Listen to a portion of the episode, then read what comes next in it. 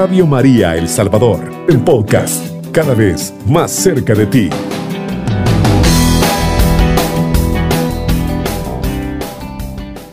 Gracias a Dios, una vez más nos podemos encontrar por medio de esta radio.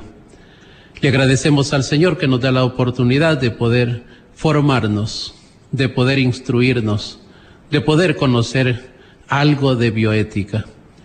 En esta ocasión vamos uh, a centrar nuestra atención y nuestra mirada en los principios fundamentales de la bioética, tal como nos los presenta el profesor Ramón Lucas Lucas.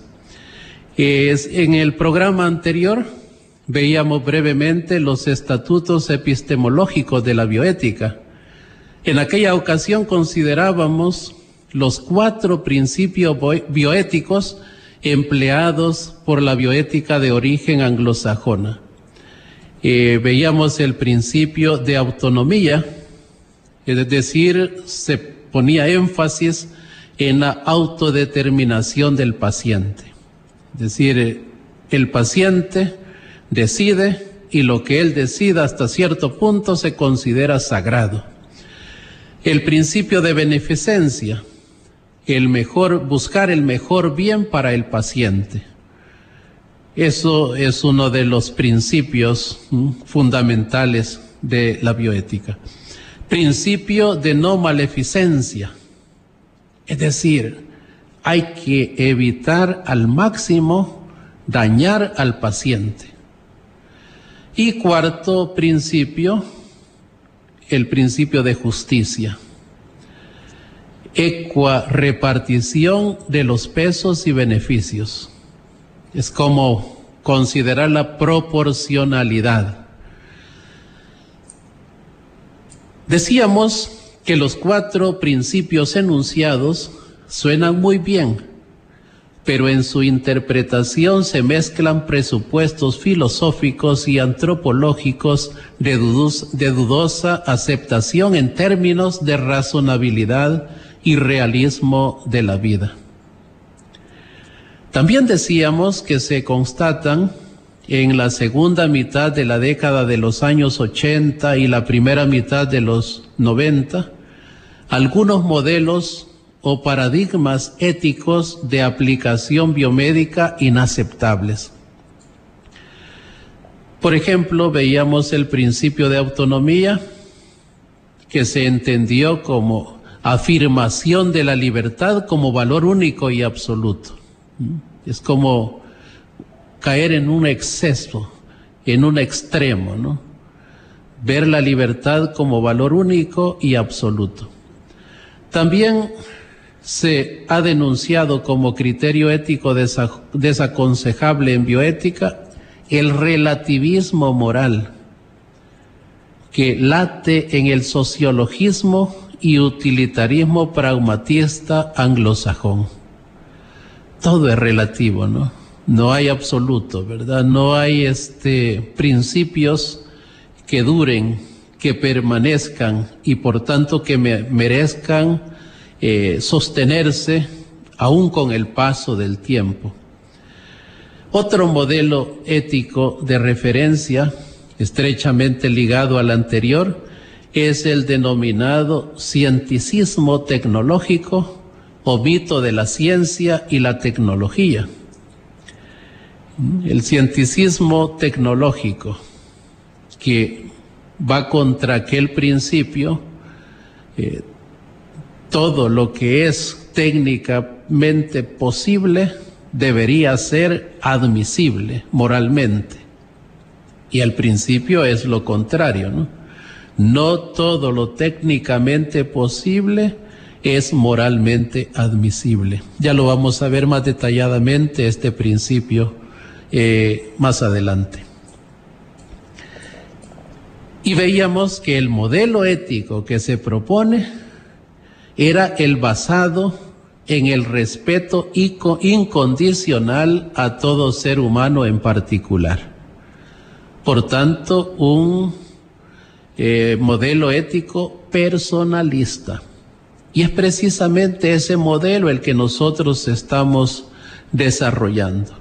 Si recuerdan, veíamos en la presentación inicial, en una introducción general que hicimos, luego veíamos uh, la dignidad de la persona humana, porque nosotros estamos desarrollando este curso de bioética centrado en la persona humana. Y entonces la alternativa a los abusos de los modelos éticos descritos como indeseables en el campo de la bioética, viene dado por el modelo ético basado en el respeto incondicional a todo ser humano en particular. Lucas Lucas dirá que establecido quién es la persona humana, sabemos que la persona es unidad, cuerpo, alma y espíritu. Y para nosotros la dignidad de la persona está en que ha sido creada a imagen y semejanza de Dios.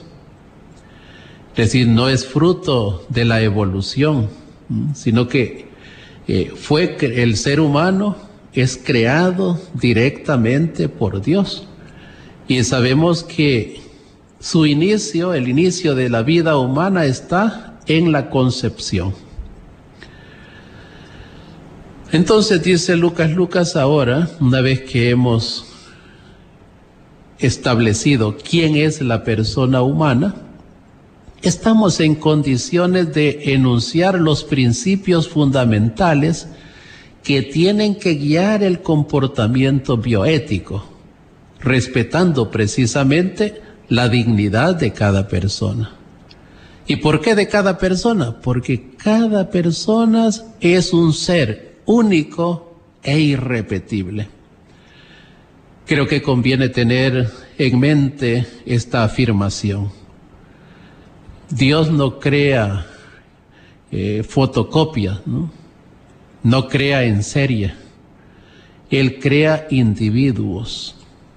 Y el ser humano, desde el momento de su concepción, es un individuo que pertenece a la especie biológica humana. Por tanto, Ramón Lucas Lucas prefiere hablar de seis principios fundamentales. Primero, el valor absoluto de la vida humana y su inviolabilidad. Segundo, el nexo inseparable entre vida, verdad, libertad. Tercer principio, conocer para curar, no para manipular. Cuarto principio, no todo lo que es técnicamente posible es moralmente admisible. Ya recordábamos este principio anteriormente. Quinto principio, las leyes del Estado deben tutelar el bien de las personas. Es decir, las leyes tienen que ir en beneficio de las personas. Sexto principio, el de la acción de doble efecto o voluntario indirecto. Vamos de modo sintético a ver cada uno de estos principios propuestos por el profesor Lucas Lucas. ¿Qué significa el primer principio, el valor absoluto de la vida humana y su inviolabilidad?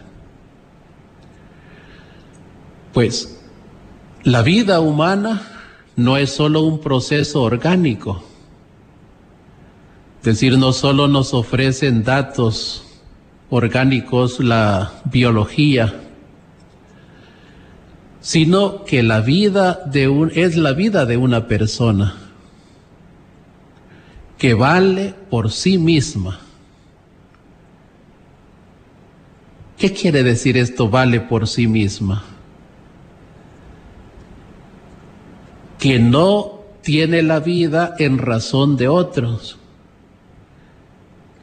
ni puede utilizarse esa vida humana como instrumento para salvar otra vida.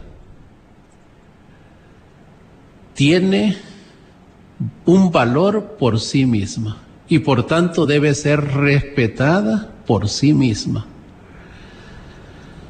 Este principio es importante en cuanto que si no defendemos la vida como algo absoluto, corremos el riesgo de utilizarlo como fin o como medio.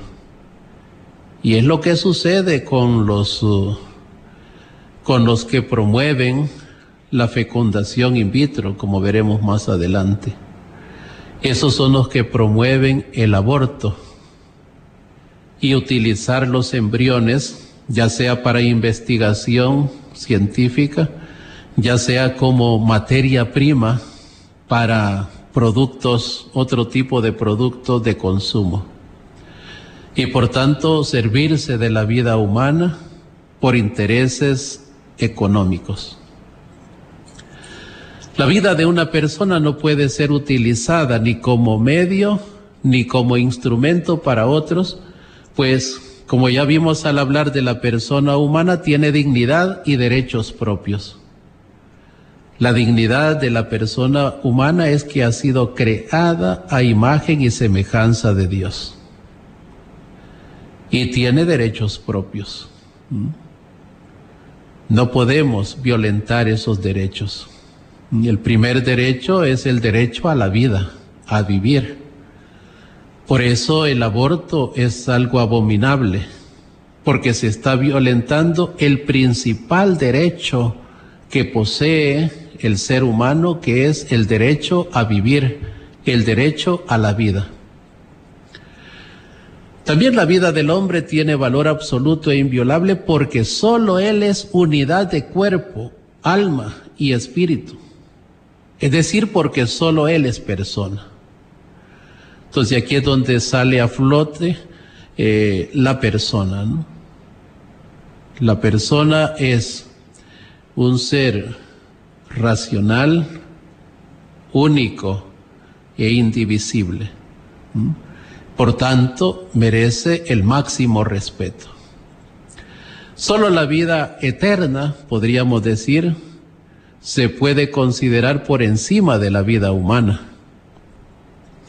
Tenemos el caso de los mártires, que prefieren morir antes que seguir viviendo, porque ellos tratan de hacer vida y cumplir aquella palabra del Evangelio que encontramos en Lucas 9:25, pues el que quiera salvar su vida la perderá pero el que pierda su vida por mi causa la salvará.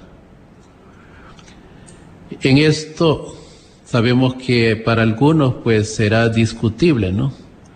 Dirán, pero es que la vida es relativa. Nosotros decimos que es absoluta e inviolable y otros dirán, no, la vida es relativa. Porque en ciertos casos se permiten las guerras, donde mueren tantas personas porque en ciertos lugares se permite la pena de muerte. Pero nosotros debemos defender. La vida humana es inviolable. Hay un precepto divino incluso que dice no matarás.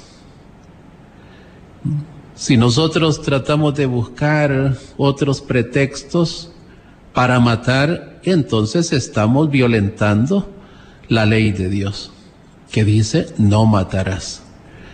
Entonces, es importante que nosotros veamos lo, lo valioso que es tener una clara visión de la persona humana, de su dignidad y del valor de su vida. Segundo principio, hay un nexo o una unión inseparable entre vida, verdad y libertad. La vida, ya hemos visto, tiene un valor absoluto. Y esta vida adquiere un sentido y un valor mayor, superior, en cuanto que hay alguien que nos ha hecho entender esta realidad, Jesucristo. Cuando dice yo soy la vida, también nos dice que Él es la verdad Y luego también nos dice que Él, el que conoce la verdad y sigue la verdad, será libre. Entonces, Lucas, Lucas dice que estos son bienes inseparables, la vida, la verdad y la libertad, que son como eslabones de una misma cadena. De manera que cuando se rompe uno también se acaba violentando el otro. No se está en la verdad, por ejemplo, cuando no se acoge y se ama la vida. Por ejemplo, decir que una madre o una mujer diga, yo estoy en la verdad y yo decido sobre mi vida o yo decido sobre la vida de esa criatura que llevo en mi vientre. Por eso yo puedo abortar. En ese sentido, esta persona no está en la verdad porque no acoge ni ama la vida. Sí. Tampoco está en la libertad plena porque no es, porque la libertad está unida a la verdad. Separar la libertad de la verdad objetiva hace imposible la fundamentación de los derechos de las personas sobre una sólida base racional y establece las premisas de comportamientos arbitrarios y totalitarios, tanto de los individuos como de las instituciones. Jesús dijo, entonces conocerán la verdad y la verdad los hará libres. Vamos a una pausa musical, ya regresamos. Está escuchando Radio María El Salvador, una voz cristiana en su hogar.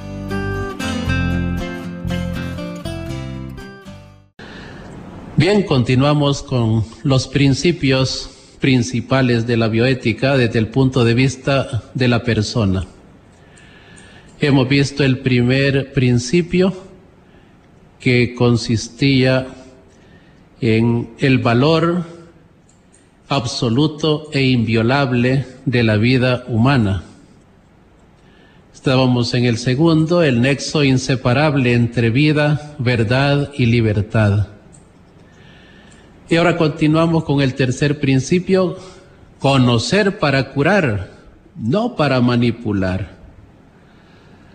Y es que la finalidad natural y primaria de la medicina y del progreso técnico científico debería ser siempre, en todo tiempo y en todo lugar, la defensa y protección de la vida, no su manipulación o eliminación.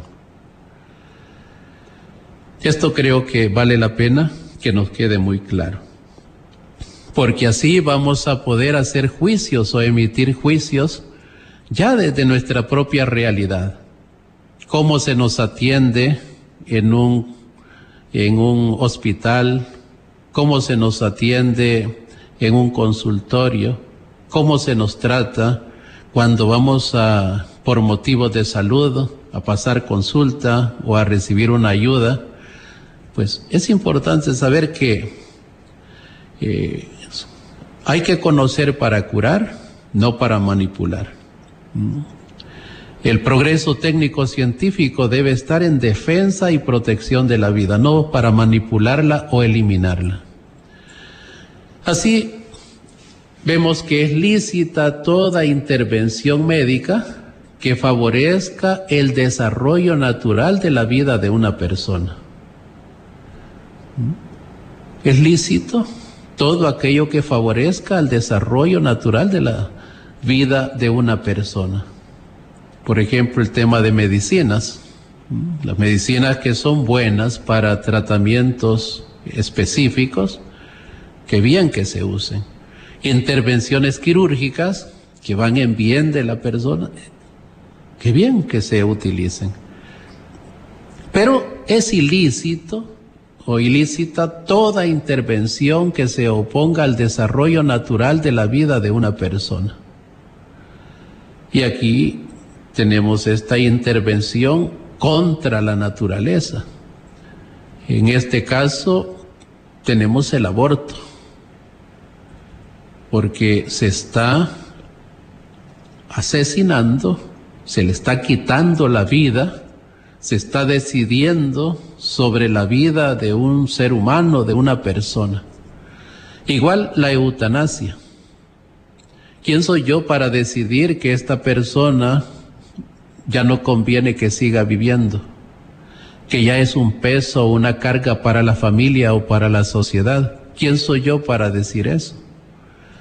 Si la vida no, no se la he dado yo a esa persona para decidir yo sobre ella, esa vida se la da Dios. Y Dios le conservará esa vida hasta cuando Él quiera. De ahí la importancia de proteger la vida desde su concepción, desde su origen, hasta su muerte natural. Es ilícito también todo comportamiento disconforme con las modalidades que la naturaleza humana indica para conseguir el desarrollo. En este caso son las intervenciones innaturales. Aquí tenemos la fecundación in vitro. La fecundación in vitro es una manipulación y la dignidad de la persona humana no le no debería permitirse pues ese tipo de comportamiento. Aunque algunos dirán, bueno, quienes se oponen a esto se están oponiendo al desarrollo científico tecnológico. Cuarto principio. No todo lo que es técnicamente posible es moralmente admisible. En este sentido, la libertad de investigación científica y la dignidad de la persona deben caminar juntas. No se puede separar la una de la otra ni imponerse eh, la investigación científica sobre la dignidad de la persona. No se trata de desconfianza ni mucho menos de oposición al desarrollo técnico científico. Es decir, alabamos los avances tecnológicos, científicos, sino de hacer que éste esté al servicio del hombre. El avance o el desarrollo tecnológico, científico debe estar al servicio del hombre y no de su manipulación o destrucción. Pensemos, por ejemplo, en, en esos, uh, en el desarrollo de técnicas eh, anticonceptivas. Se trate así de píldoras, inyecciones, parches u otro tipo de aparatos. Bueno, alguien puede decir este desarrollo, ¿no? Pero en realidad es manipulación y destrucción porque impide la concepción y otros sabemos que provocan también el aborto. Por ejemplo, es técnicamente posible asaltar un banco. Es decir, el, ladrón o los ladrones que proyectan, ¿no? Usando incluso la tecnología para asaltar un banco. Pero eso no significa que sea lícito o que sea moralmente permitido. Por eso, no todo lo que es técnicamente posible es moralmente admisible. Quinto principio, las leyes de los estados deben tutelar el bien de las personas. Es decir, las leyes deben tener como objetivo natural el bien de las personas y la defensa de los más débiles y de los inocentes de las agresiones injustas. Qué importante es que tengamos presente esto.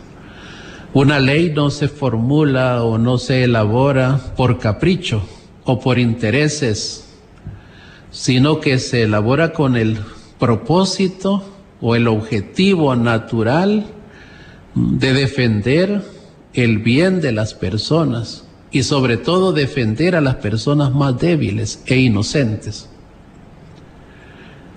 Así es absurdo o es absurda una ley que legalice el aborto. Porque ¿en qué cabeza cabe legalizar un asesinato?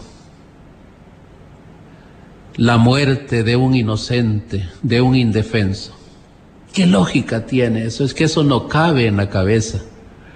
Y sin embargo hay estados que han legalizado el aborto. Por tanto, ninguna ley civil de ningún, de ningún modo atenta contra el bien primordial, debe atentar contra el bien primordial que es la vida, el primero y principal bien que hemos mencionado en el primer principio. Podrá ser considerado legítimo de ninguna manera, aun cuando sea fruto del voto de la mayoría.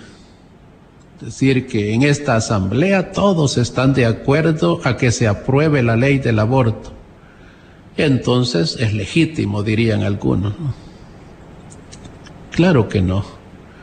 No basta el consenso, no, basta el voto de la mayoría para que una ley sea legal. Si eso sucediera, faltaría toda referencia a valores comunes y a una verdad válida para todos. Entonces, podríamos decir, todo es convencional y negociable. En un Estado democrático, la mayoría hace la legalidad, pero no necesariamente la moralidad. ¿Mm? Hay una gran diferencia. Sexto principio, principio de la acción con doble efecto. Este es un principio común en ética, pero muy importante y que hallaremos varias veces aplicado a los temas bioéticos. Una acción voluntaria puede tener dos efectos. Además del efecto directamente querido, puede tener otro efecto indirecto, que es una consecuencia no querida de modo alguno, ni como fin ni como medio, pero que es tolerada en cuanto se encuentra inevitablemente ligada a lo que se quiere directamente. Así, por ejemplo, una persona que se somete a un tratamiento contra la leucemia o contra cualquier tipo de cáncer, eh, puede provocarle un efecto indirecto, que es la pérdida del cabello.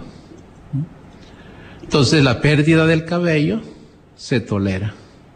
No es ni se busca como fin ni como medio, solo se tolera como algo inevitable.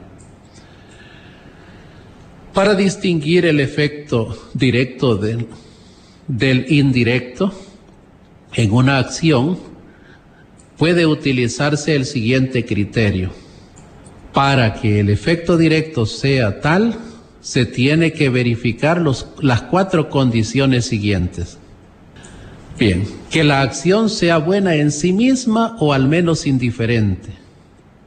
Que el efecto malo no sea la causa ni el medio para alcanzar el efecto bueno querido directamente. Que no exista otra alternativa válida para alcanzar el efecto bueno. Que el efecto bueno sea proporcionalmente superior o al menos equivalente al efecto malo Así tenemos este sexto principio, que es uno de los más aplicables en bioética. Vamos a una pausa musical, ya regresamos. Está escuchando Radio María El Salvador, una voz cristiana en su hogar.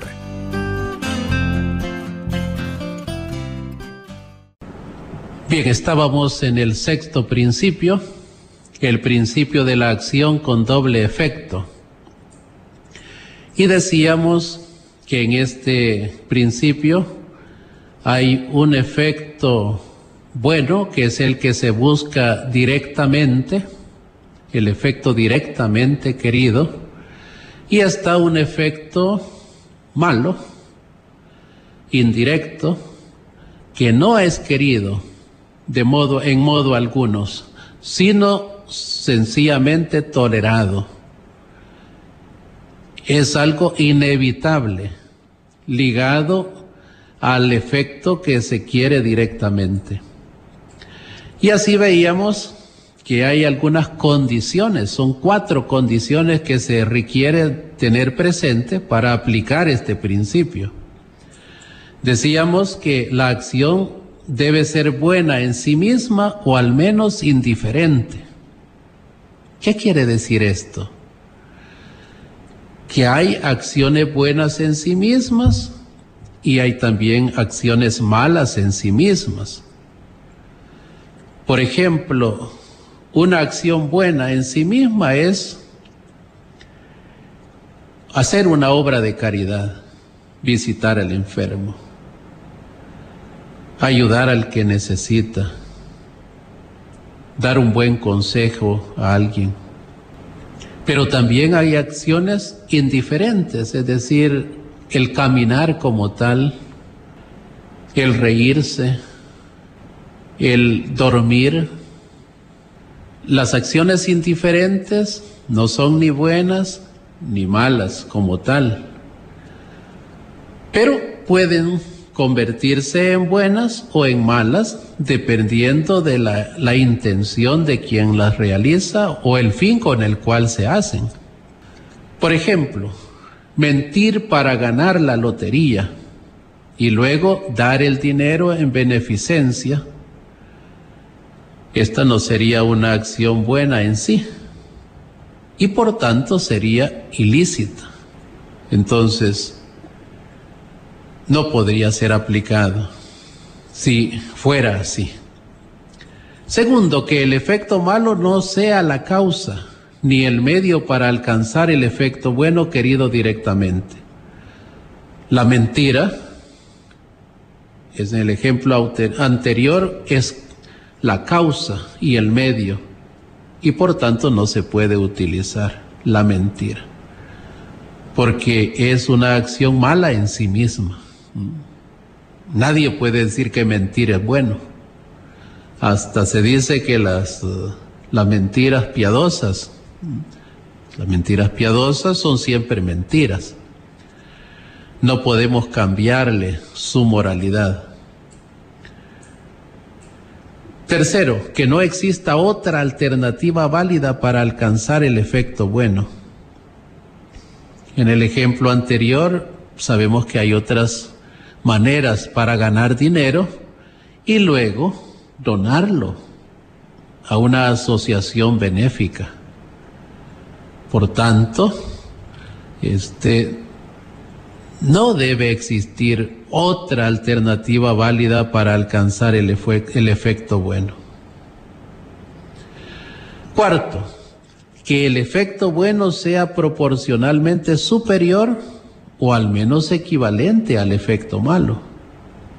Por ejemplo, en el caso del aborto, no se daría tal proporción si para curar un resfriado, por ejemplo, la madre tomara una sustancia que le provocara la expulsión del embrión y por tanto un aborto. O sea, debe haber una, eh, un efecto bueno proporcionalmente superior o al menos equivalente al efecto malo que se tolera. Bueno, hemos visto aquí los seis principios, tal como nos lo presenta el profesor Lucas Lucas. Hay otras clasificaciones también. El caso de Michel Aramini en su introducción bioética, ella presenta otra clasificación de los principios de la bioética personalista. Ella habla, por ejemplo, del principio de la defensa de la vida física, que es específica en los principios de no disponibilidad y de no inviolabilidad. Entonces aquí aparece otra terminología, ¿no? El principio de la defensa de la vida física en relación con los principios de no disponibilidad y de no inviolabilidad que está en sintonía con el que veíamos al inicio de los principios presentados por el profesor Lucas Lucas. Pero ella habla del principio terapéutico o el de la totalidad, eh, al cual se añade el principio de proporcionalidad este aspecto lo acabamos de ver incluso como un elemento del voluntario indirecto o de la acción de doble efecto. Y luego habla del principio de libertad-responsabilidad. Es decir, no una libertad eh, malentendida o excesivamente eh, atribuida al paciente, por ejemplo, como veíamos en aquellos principios de autonomía. Y el principio de sociabilidad y el principio de subsidiariedad. Podemos ver que se puede expresar prácticamente lo mismo con una terminología diferente. Así podríamos ver que al hablar de la vida corporal, física del hombre, esto hay que considerarlo como un valor fundamental. Pues la vida física es el medio por el cual la persona se realiza y entra en el tiempo y en el espacio y manifiesta la propia libertad. Se proyecta el futuro, manifiesta la sociabilidad entrando en relación con nosotros. Solo el bien espiritual y total de la persona se coloca sobre el valor fundamental de la vida física y solo a causa del bien espiritual de la persona es posible sacrificar la vida corporal. Ya mencionábamos esto en los principios anteriores. Del reconocimiento del valor fundamental de la vida física brota del reconocimiento del derecho fundamental de la vida física, principio de inviolabilidad. Junto con la vida está también la tutela de la salud del hombre, manteniendo sin embargo clara jerarquía de valores. Se puede hablar de salud solo si la persona está viva Además, no se puede suprimir la vida de una persona para tutelar la vida y mucho menos la salud de otra persona. Y al hablar del principio terapéutico o de la totalidad, dice que los actos médicos sobre el cuerpo del hombre, aun aquellos que pertenecen al patrimonio genético, solo son posibles a condición de que la intervención sobre alguna parte del cuerpo tenga como fin salvaguardar el todo, es decir, la vida misma del sujeto. Principio de totalidad. El acto médico debe concernir a la parte enferma o aquella que es causa directa de la enfermedad debe ser el único medio para derrotar la enfermedad. Debe tener posibilidades razonablemente elevadas de éxito. Y debe tener el consentimiento explícito del paciente. Principio de libertad y responsabilidad. A diferencia de la bioética liberal, el personalismo concibe la libertad como elección y actuación de un proyecto de vida. En este sentido, la libertad es autodeterminación del hombre, consciente de los demás valores sobre los cuales se funda la libertad. El primero entre todos ellos es el valor de la vida personal y ajena. En relación al principio de la sociabilidad, sabemos que el principio de la sociabilidad compromete a todo hombre en la construcción del bien común de todos los hombres en el caso de la promoción de la vida y la salud, esto conlleva que se considere justamente la vida del individuo y su salud como bien personal y social. Se dice que el hombre es social por naturaleza, de modo que también este, debe considerarse como parte de un todo social. Todo hombre que promueva la propia vida y la propia salud promueve el bien de la sociedad. Y así la sociedad que promueve la vida y la salud del individuo promueve el bien de todos. Piénsese en la contaminación y en las epidemias. Y con relación al principio de subsidiariedad, todo hombre es primer responsable de la propia salud y tiene el propio derecho de ver de obrar para salvaguardarla. Pero donde el individuo no está en grado de velar adecuadamente por la tutela de la propia vida y de la propia salud, la sociedad debe intervenir para asegurarle el alcance de los objetivos esenciales. Bien, de esta manera nos hacemos ya la idea de las diferentes formas de estructurar los principios de la bioética. Al fin de cuenta, a la base y el fundamento donde se sostienen esos principios es en la persona humana, en la dignidad de la persona humana, por la cual se debe eh, velar y a quien se debe defender en todo momento. Así es que de esta manera podemos hacernos una de este modo podemos tener una visión de conjunto de los principios a tener en cuenta en la bioética. No son todos los principios adecuados. Hay que tener claridad de cuáles son esos principios que debemos sostener.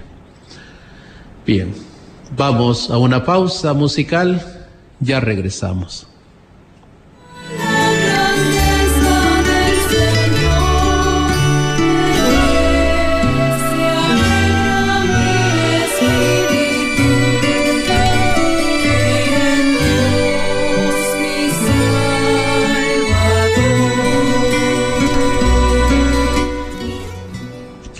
Agradecemos a todos los que han seguido este programa. Pedimos al Señor bendiciones para cada uno, donde quiera se encuentren. Que el Señor y María Santísima les acompañen en todo momento, les guarden, les defiendan y les guíen en su vida. Eh, les doy la bendición. El Señor esté con ustedes.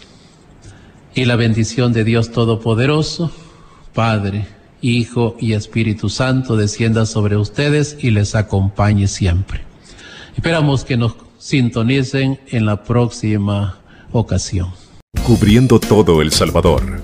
Radio María, 107.3 FM.